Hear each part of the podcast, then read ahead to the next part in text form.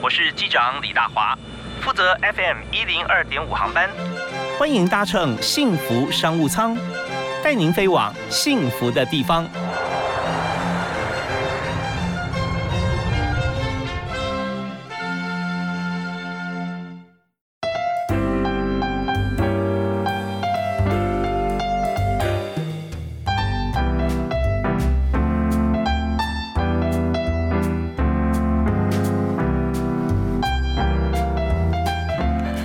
听众朋友，大家好，非常欢迎您锁定幸福电台 FM 一零二点五，收听今天的幸福商务舱，我是李大华。那么大华今天在节目里面和您邀请的好朋友来谈这个话题啊，真的跟每个人有关系，因为我们知道说在呃。饮食方面呢，我们知道怎么样注重营养啦啊健康啦，但是除了一般的主食之外，非常重要，也有人把这样的这个呃物品当成主食，那就是水果啊。水果在台湾一向被称为水果王国，台湾有呃非常好的条件啊气候来生产各式各样的水果。但是呢，水果现在呢，我们看怎么样是好水果呢？不是说要长得漂亮是好水果，而是说它的内涵啊呃无毒是必然，有机啊是要追求。那怎么样在营养丰富跟这个产业互相跟这个呃周边结合也是重点，但好水果要怎么样推出来，这又是另外一个议题。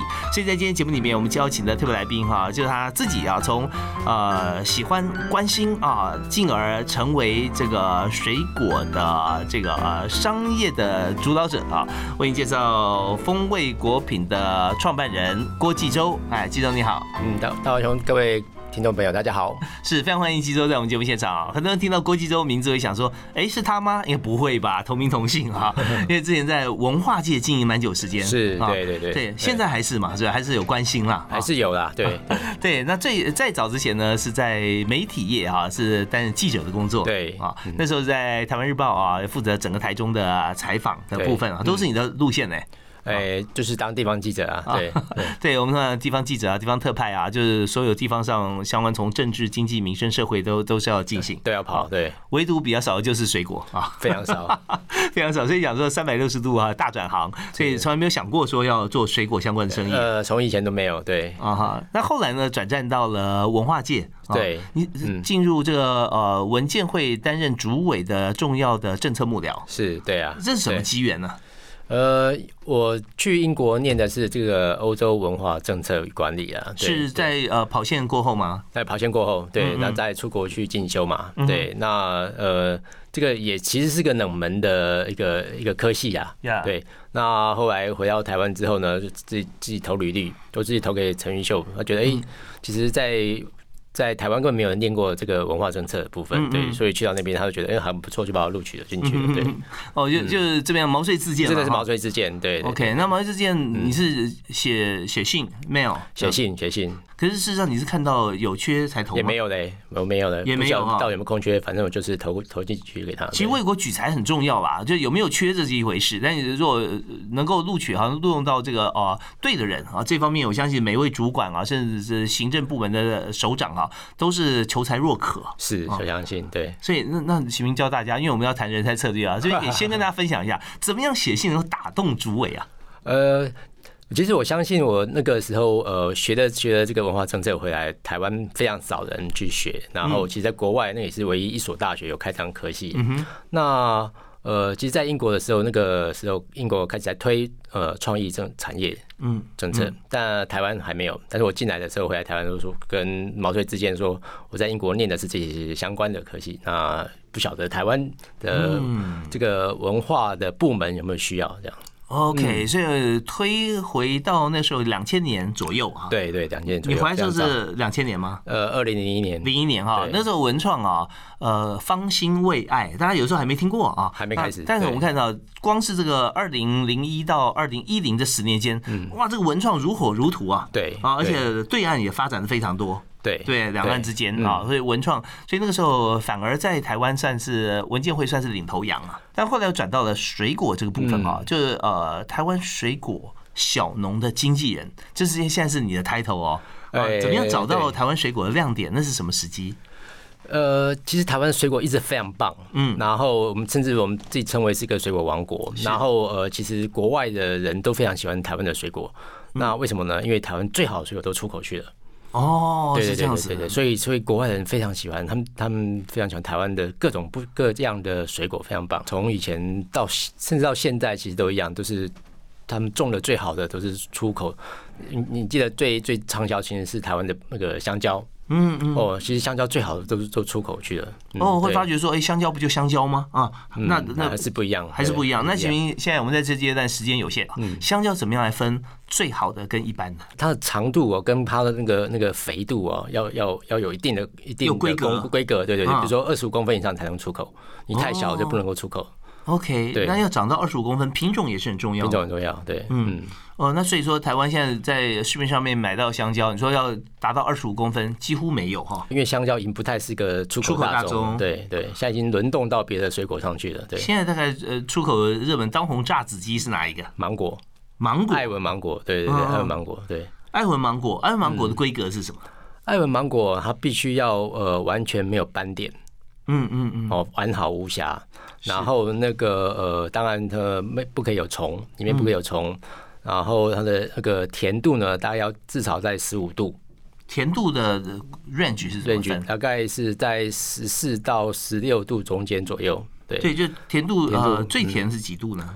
芒果最甜吗，可以到二十度，可以到二十度，二十度哦。对，其实我们在像吃甘蔗啊，嗯嗯，甘蔗非常甜吧？对甘蔗也大概只有十四度左右，十四十五度左右，所以你知道芒果是非常甜的一项水果。OK，所以说呃要完美无瑕，然后甜度要高，对。大小呢？大小吗？呃，它的一颗大概要在三百五十公克到三百七十公克。好，所以说这方面就是台湾呃水果，果然你看呃完全问不倒啊。那怎么样有好的水果，就是郭继洲的责任啊 专门帮大家找好水果。我们休息一下，请季周兄再跟大家分享啊。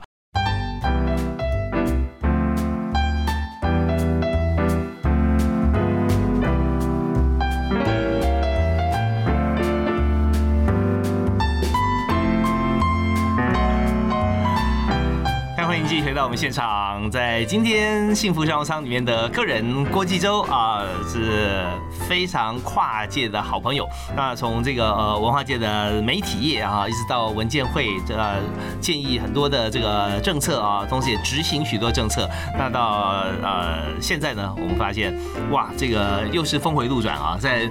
农产品水果业哈，现在异军突起啊，是风味果品的创办人。对啊对对，专门是跟小农来做合作，对啊所以说你是小农的代言人啊。只经营台湾的小农，所以 OK，所以我们看台湾其实现在进口水果还是有蛮大的市场哦，有进口像像什么泰国水果蛮多的，像榴莲啊啊这些对啊，啊。甚至日本那个日本香葡萄啊，啊对，葡萄啊、嗯。苹果啊，一直都有哈。但是台湾小农，其实我们看到就是专门来把最好的东西留下来给台湾人。对因为我们原先我们现在所有，包含现在啊，我们所有出国出口的好的水果，我们刚刚提到芒果嘛，爱文芒果一颗都是半斤以上啊，对然后这种规格才能够出口，而且要完美无瑕，颜色漂亮，红的这个发亮啊，没错，像这种。那呃，但是呢，我们也看到很多像这样子出口的水果啊，它也是要大规模的栽种嘛。呃，要对啊，绝也要哈对是对，那当然，你知道水果要它漂亮哈，有时候很吊诡，你要不万中选一，要不就是一视同仁，就是要有农药啊相关的来处理。对哦对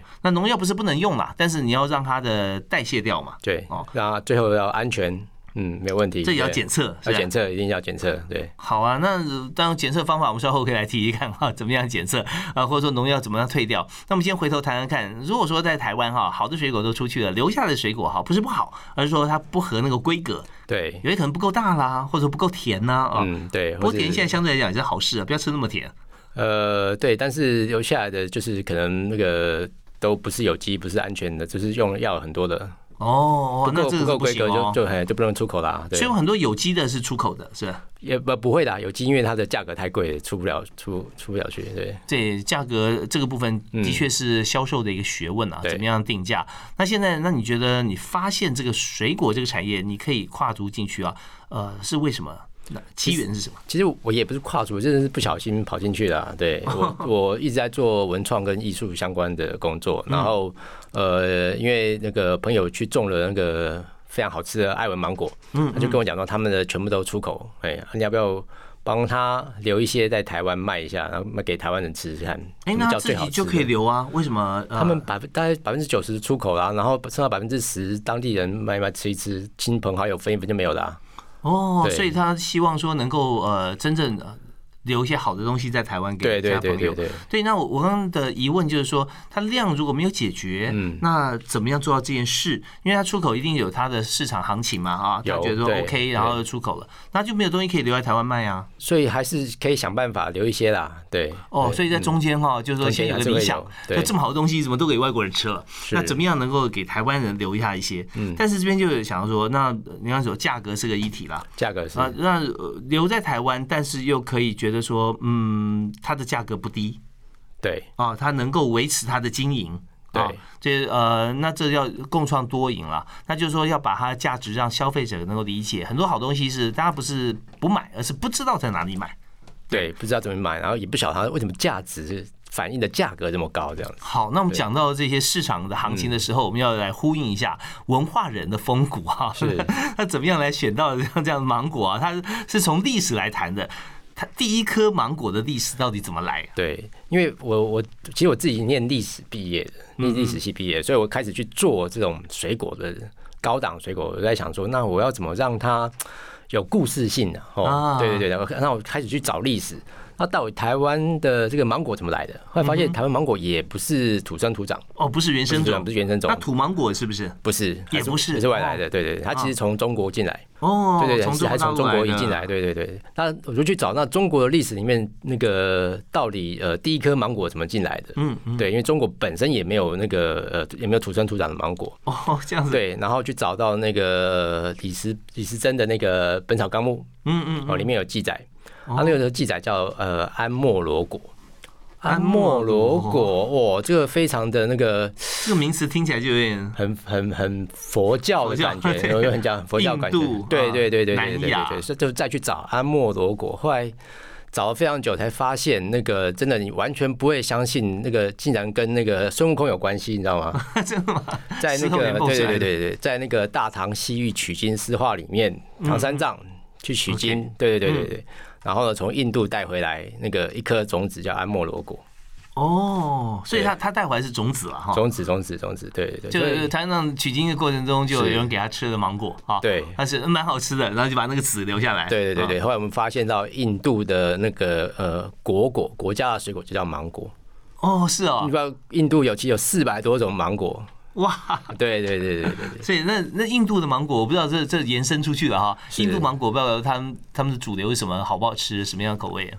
呃，因为太多种了，对，对四百多种啊。四百多种，对。啊，所以其实我后来去找，发现这这很有趣，就是是唐三藏从 从那个印度那边取经回来的，对，OK，好，这是芒果第一个芒果的故事，然后后来到了那那个时候很久啊，千年以前了哈。千年以前，对，千年以前，然后后来就辗转到了台湾，到台湾现在台湾的呃农改所又去对，就马来改良。逐逐渐的改良，然后从土芒果不断改良到现在的这个艾文芒果，对啊，苹果、芒果、香蕉、芒果，这样怎么样来搭配哈？。对对对，OK，好，那我这是这是从文化角度来看，是这么有意思。那接着你跟这个你的契机是跟小农在一起结合，那但在这个过程中，你在英国读书读的是文化政策嘛？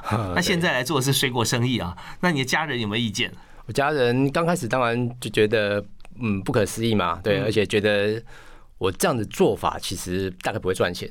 嗯哼，对对对，因为都是做这种精品的水果，是哦、那市场太小，市场上非常小，在台湾的市场非常小，是是因为大家其实，在市场上习惯吃到是那种二级、三级、四级的水果，嗯你比较少吃到这种一低等级的水果。对是，好，我们稍后休息一下，我们回来继续请今天特别来宾郭基洲来谈谈他的创业心法。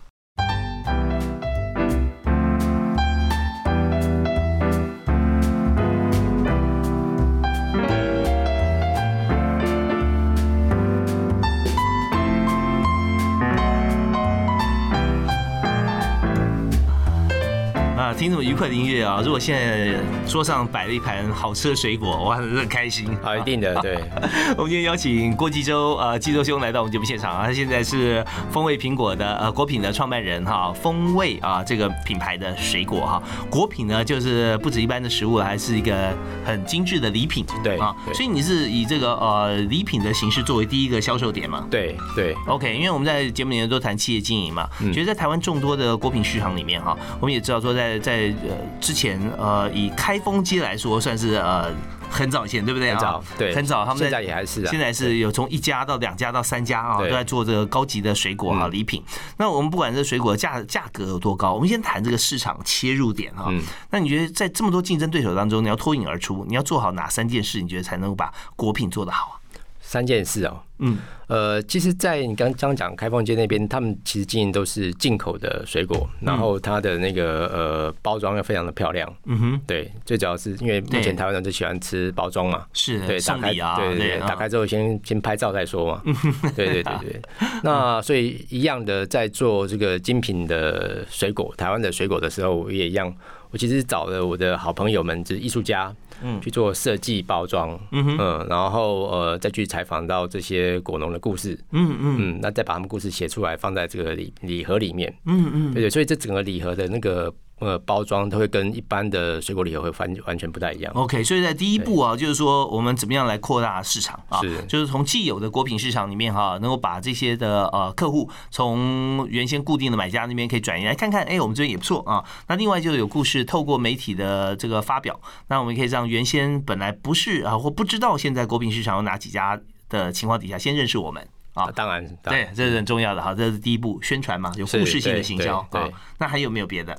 呃，没有没有别的，那当然是那个内容要好，就内容物要就是这个这个水果它是真的是个好的水果，它因为要藏起来让人家完全知道它的不一样感觉在哪里。对，是，所以原先我们看到呃比较比较高价的一些水果当做礼品的话，进口居多了啊。那你现在是完全做台湾本土，完全是台湾本土。那怎么样去收集这些好的内容呢？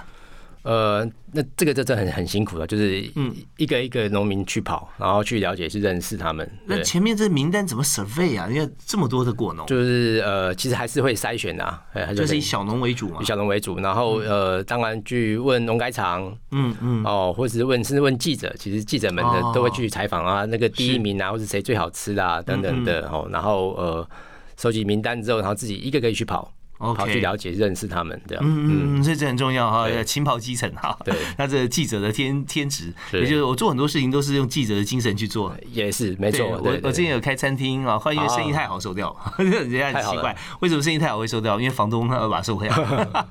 对，可是就发觉说，真的就做任何一件事情，就是你要去。到第一现场去采访，去了解所有的一切啊，做好分析啊。你只要把这些产品啊，你把导言写出来的话，大家就知道说我该怎么做了。对，OK，好，这些内容，那有没有第三步？第三步就是想要想办法把他们给推出去吧。嗯嗯，推广出去。那我刚开始的一个方法就是，嗯，既然大家没有吃过什么叫做好吃的哦顶级水果这件事情，那我就办一个品尝会。嗯哼，对我会把一个咖啡厅包下来，然后办一个，比如说芒果的话，就办一个芒果品尝会，然后芒果搭配各种不同的料理，搭白酒好不好喝，搭红酒好不好吃，嗯嗯嗯，搭配牛排怎么样，或搭配那个干贝好不好吃。OK，做一个一个这样的品尝会。哎，我发觉说这三个 paper 里面，真的，我觉得呃，有过文字工作跟记者经验的人就是不太一样哈。对，就你所有都要去找 survey 这件工作。是，就你看，第一个就是要找寻嘛，对不对？找寻就是说，呃，到底我们有哪些竞争对手，他他的产品是什么，我们来做做 PK。第二个就是说，找出来内容，呃，哪些是好的，有区隔性啊？我们是本土，别人是外来。第三个是你要开这个时候 OK 啊，大家试吃会，但重点不在于说什么东西给大家吃，而是重点是谁。谁来吃也是，所以你这谁来吃这个名单？你要去怎么样定位它的消费层呢？呃，因为它既然是一个比较高价的东西啊，不管它是不是水果哈，比较高价，所以我们当然要找这个消费得起的人，或者愿意消费的人呀，有这个需求的人，需求的人，对对，所以这个是被呃最开开始是因为我曾经在呃文化界当过呃。艺术经纪人，然后有些名单，然后甚至也在这个纸风车。那纸风车有很多愿意捐款的大老板、大企业，呃，就邀请他们来啦。嗯，对，OK，或者古董拍卖会场的名单啊，对对对对对对。对，那这些就是说对生活品味或对于这个呃事情有专注，或者说要追求精致，像这样子的朋友哈，那大家看到我们来自台湾本土的水果，这个跟其他业界呃敬业是不一样的啊，完全不去打他们的来源市场，而是从本土里面去筛选。对，好的东西让大家能够看到，嗯，相对来讲，购买者或者说来试吃的人会感激你啊。会，对你帮我做那么多功课，还把它端到现场弄，把它这对不对？display 这么漂亮啊，嗯，OK，好啊，那这三个方法希望大家能够记住，相同或相关产业啊，记住，第一个就是说怎么样来 PK 对手啊，要收集他的一切；第二个部分就是说怎么样搜寻好的内容哈，要找认识啊，一步一脚印下乡；第三个就是做出精致产品之后，还要找到买家啊，那这都是环环相扣，缺一不可。好，那我们休息一下啊，稍后我们再请今天的特别来宾郭基洲来分享啊。它有很多的来源，包含原先跟你一样不是这个从事水果或果农的人，对对对，现在都在种水果，到底发生了相比在一起？好，我们休息一下，马上回来谈。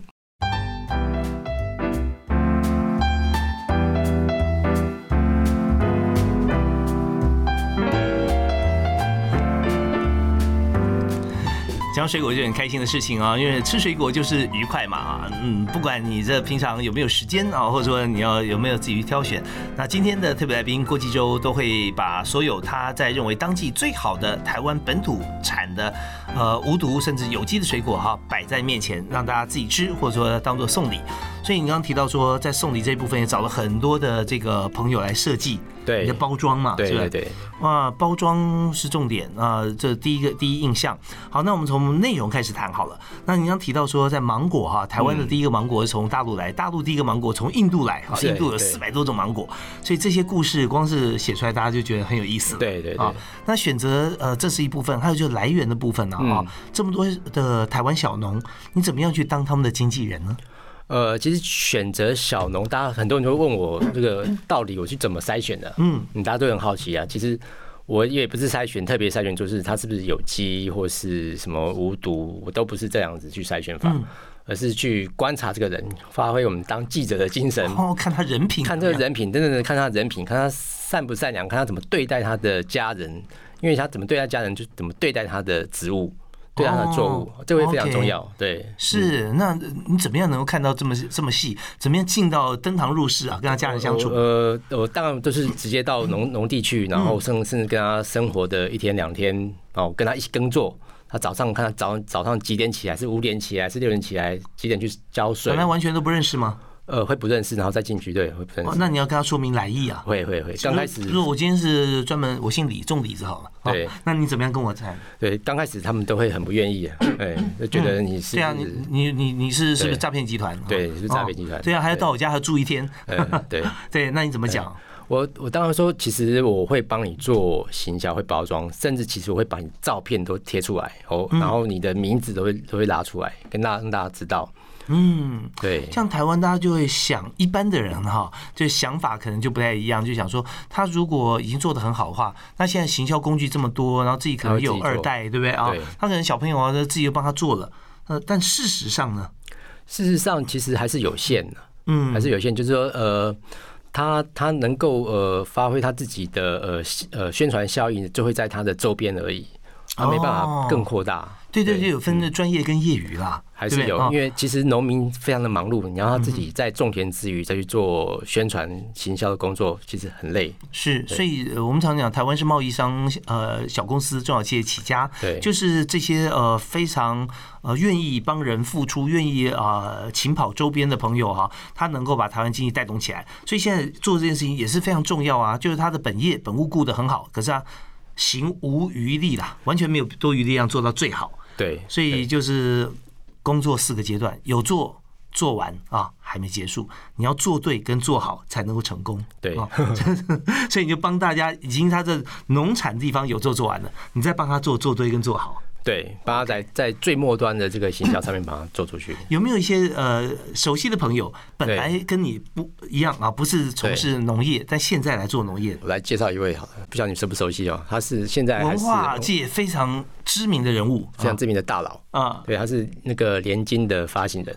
哦，对，他现在也跟你他现在是我的那个呃供应商，哇，他他他也跨足农业了，对对对啊对对对。对就我 看他气色很好啊，对 對，對原来是平常这个有空啊就到台东，对，对？对对，他他到台东去买了一块地，嗯，哦，这其实这是他出生的地方啦，哦。哦，他再把它买回来，然后买一块地，然后那个上面本来就有种果树，OK，那就种洛梨，然后他呃就变成是每个周末礼拜五回去啊台东，然后工作两天之后呢，然后礼拜一再回来台北，哦，所以一到五他要请人啊，呃，对，请人照顾。那边请人照顾，对对，然后周末再回去那边种种这个洛梨，洛梨，，对对，洛梨的产季是什么时候啊？洛梨产季它产季大概是在七八月的时候，哦，每年一年几收呢？一年就一收，大部分的水果都一年一收而已啦。嗯嗯，嗯对对对，你要两收的很少。OK，一年一收，芒果一年一收，洛梨一年一收。如果洛梨七八月，所以台湾洛梨啊相对来讲比较大啊，大颗，比较大颗很大颗那进口洛梨呢，它是比较小，而且嗯皮比较粗糙。对哦，台湾皮是光滑的。对啊，这是不一样。大家一看啊，你要怎么样辨别台湾洛梨跟进口洛梨就是这样。那呃。一年一收的话，那其他的这个几个月份哈，他都去那边做哪些事呢？你不要以为他没事干了，他其实嗯很多事要做，都要包括那个采收之后呢，他去他把他剪枝。哦，把它先哦，因为不能让它太高，太高的话，你下一下一批那个长高的时候，你采不到。那所以说要要修整到一定的高度对啊，也不要太小了，修整一定高度，让它叶子光合作用够，然后水果才长得多，长得好。没错，没错，对，就是很其实很多工作剪枝啊，然后呃呃，包括呃不同时期的施肥施的肥料也要不一样嗯哼哼，哦。然后它采收完之后呢，其实是对果树是最虚弱的时候，它必须给它大量的养分。哦，呃，，对，哎，采收会最虚弱吗？因为它本来果实也吃它养分啊，如果果实这这个有一个柚子的农民哦，那个嗯老农哦，就跟我这么的的形容哦，说其实呢就像生小孩一样，嗯，生小孩，生完小孩之后呢，你的那个呃小孩生出来了，其实对他母坐月子啊。对对要坐月子，他最虚弱的时候，所以要坐月子，哦，真的 OK 对对，他要给他做一个月的月子，所以那个时候下的肥料发下的最多，哦，是。甚至要施打一些药剂这样子，OK，那什么样的药剂也也是有机就保护保护果树本身不会受到一些呃病虫害这样。啊，对，因为抵抗力弱嘛，对不对？就病虫害的产生的话，它果树就会虚弱。所以我们看到有很多树啊，它是经过整理啊、修剪啊，它能够呃长长久久哈、那有园丁的这个果园就好。那如果这个荒野的树林、果林，它这树木有时候倒了啊，这样你就没法控制。对，就是因为它没坐月子啊，所以发觉说这果树很重要，要坐月子。好，那呃，刚看到林创办人哈、对他这个果园啊非常的丰盛啊。对那洛梨也是你的产品大宗。也是也是，那你怎么样来销售呢？我们就嗯那你要行销的时候，你有 user 端，你有客户，对那水果跟客户之间怎么样互动？还有就是工作人员也也是很重要。嗯那呃，你又有门市，所以休息一下，稍后回来我我们来谈这个部分。好。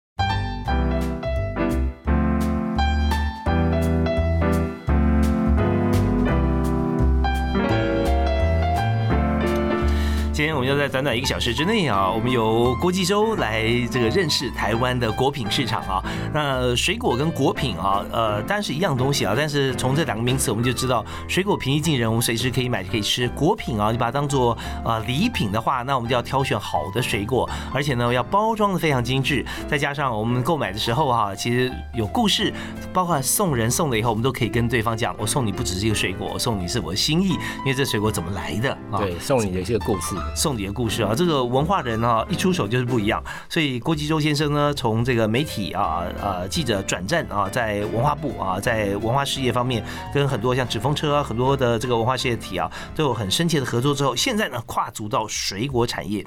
所以现在郭创办人哈、今天要跟大家来谈一下。呃，刚刚有提到说，在这么多的这个水果市场里面哈，我们要应对我们自己有员工，我们有面对客户，客户呢在购买之前、之中跟之后啊，有没有一些互动？呃，在购买之前，当然我们都会跟他详细的解释到说这个水果的故事是来源什么，为什么它为什么它的呃价格会比一般市面上的这么高？那当然它它的背后有它的那个故事存在，这个这个农民他怎么样的精致的去种植这样的水果，嗯嗯，然后呃那个农民的理念是什么？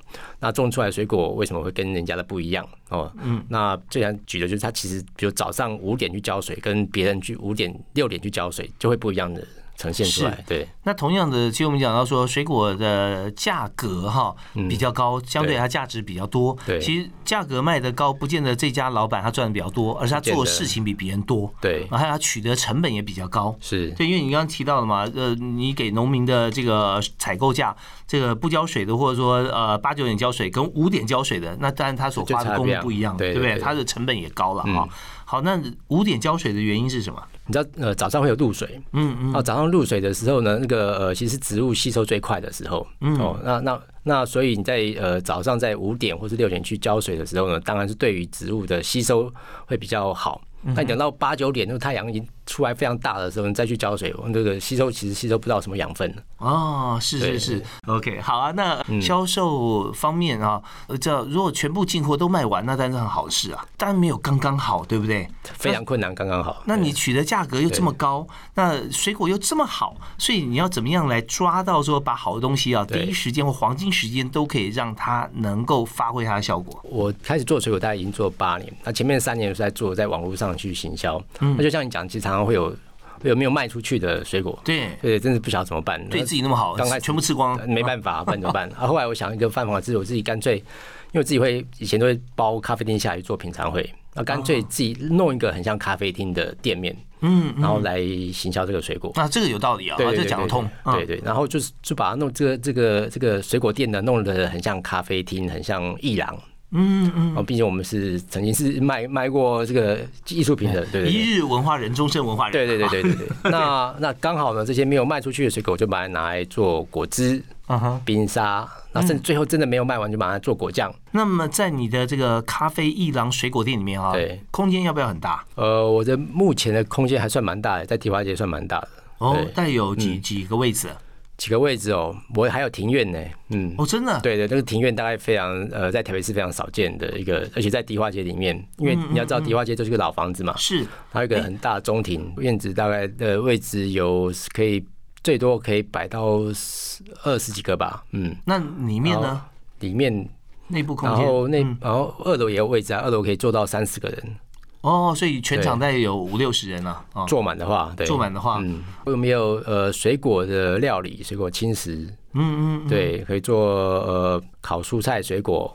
OK，那像疫情对你来讲哈，那这过去这一年来说哈，它是主力助力还是怎么做？呃，疫情对我来讲真的是去年不知道怎么过的，是非常惨。因为其实我们在做这个台湾精品水果，后后来我发现我的很多的呃来电的客户其实是外国人。哦，日本、韩国非常多，嗯哼，对，因为他们非常喜欢台湾的水果，是。对，所以去年的疫情来之后是没有任何的观光客啊，对，嗯，观光客那怎么办呢？对，然后呃，我们就死撑硬撑嘛，活下来这样，对，然后那个靠很多的朋友帮忙啦之类，但是呃。我们这还是不断的去办品尝会，告诉大家这个呃水果是多么的好。OK，这也是拓展你很大的一个客源。对对对对。所以，我们在这个商业操作方面，找到对的人是很重要的。那找到对的人，除了客户以外，员工也是啊。是。你现在缺人吗？呃，有有有缺啊。嗯，有缺哈。你在缺哪一方面的人才？呃，会切水果，会 会做水果料理的人才，就其实我会要求我的我的员工有一个有一个模式一定要做到，就是说，因为因为其实呃，在店里面哦，嗯，它其实就像一个舞台，嗯，我我会跟他们讲，你要把自己当成演员。哦，是我们的主场啊，对对对对对对，就像纸风车演员一样，对，你要把自己当成演员，你只要进到店里面门一开，你就开始表演。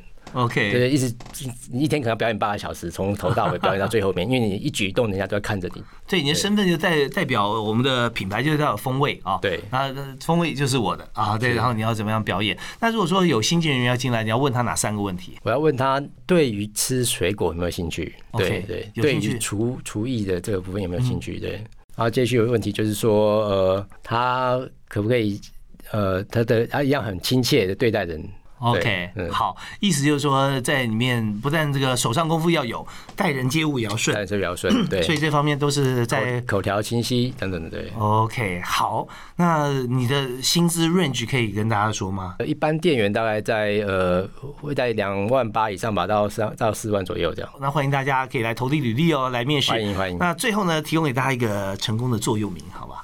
成功的座右铭哦，因为在这个疫情里面哦，实在是非常的困难。那就想到拿破仑一句话，就说其实人人一生里面最大的荣耀，嗯，呃，其实不是那个呃看怎么成功，而是看你怎么屡扑屡起，不断的奋战。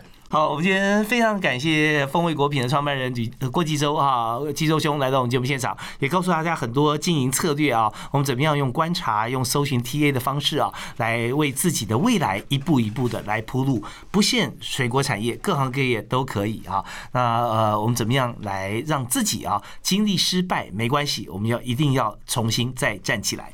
好，我们再次谢谢郭继洲先生，谢谢，也感谢大家收听，我们下次再会，好，拜拜。